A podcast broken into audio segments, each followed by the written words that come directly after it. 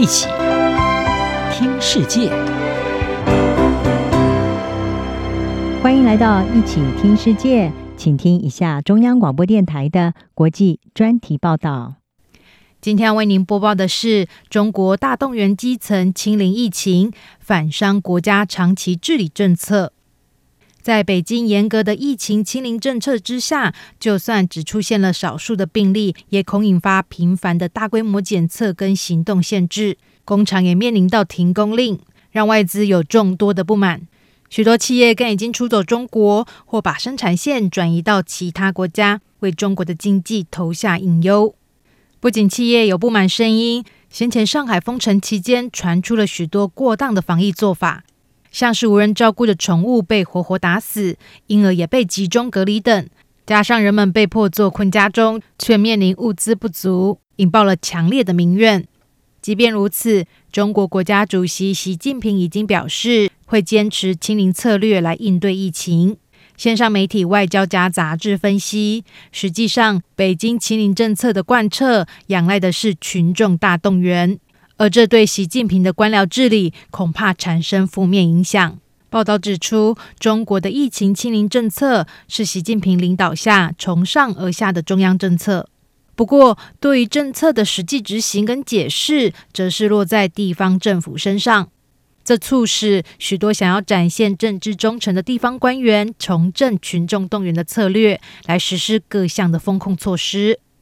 外交家杂志的报道指出，在毛时代的群众动员之后，现代中国持续动员基层的中共干部跟人民。不过，跟过去目的在重塑人们意识形态的目的不同，如今的基层动员目的是在控制社会。在对抗新冠疫情的背景之下，主要是透过基层大动员来执行大规模的核酸检测跟其他的风控措施。而位在北京清零政策前线的，就是中共的地方党员和志愿者，以及中国城市的最基层管理组织——居住委员会跟街道办事处。在名义上，这些组织不属于官方，而是民众自发性的组织。不过，官方非常仰赖他们执行政策，而这样的基层动员，恐怕会被中共运用在军事上。根据一项外泄的广东省军事会议记录，会上提议要把对抗疫情的基层动员方式运用在未来跟台湾的战争。虽然对基层大动员在危机中可能奏效，不过这不是一项能够长久为之的治理策略。外交家报道分析，北京重回透过大动员来进行社会治理，这意味着中国偏离了后毛泽东时代以来的理性官僚主义。这是因为在实际的清零政策执行中，地方官员有很大的解释权力，而这引发许多过于严厉的措施，像是设置路障、乱喷消毒水、扑杀无人看照的宠物。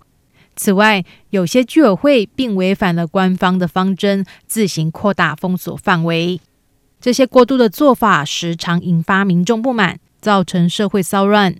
导致官方随后进行维稳来消除异议的声音，而这时候居委会名义上的非官方角色又显现作用。几名上海市政府官员在六月一号上海恢复正常运作后，否认上海曾经宣布封城，并说封控措施是居民自治的结果，不是政府的指令。地方官员借由甩锅给居委会来平息人们对政府的不满。凸显了居委会在中国社会中的特殊角色，不过这却也可能产生新的治理问题，同时让中国这个威权国家的权威受到质疑。长期来说，还会对政权的稳定造成不明影响。专家并指出，下半年对习近平而言可以说再重要也不过。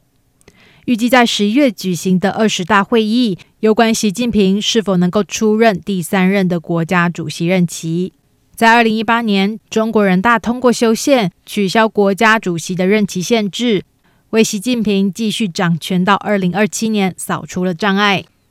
不过，在坚守清零之下，对中国社会造成动荡，并冲击经济成长，可能会对连任后的习近平造成伤害。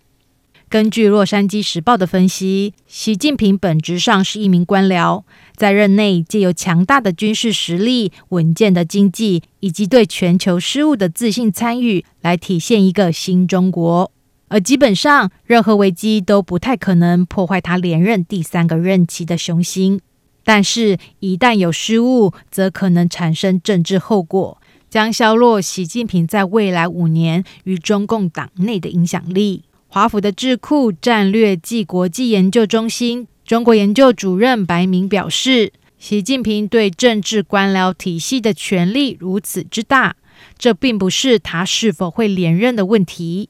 而是届时他的政治议程会受到多少程度的损伤。以上专题由杨广编译，张雅涵撰稿播报，谢谢收听。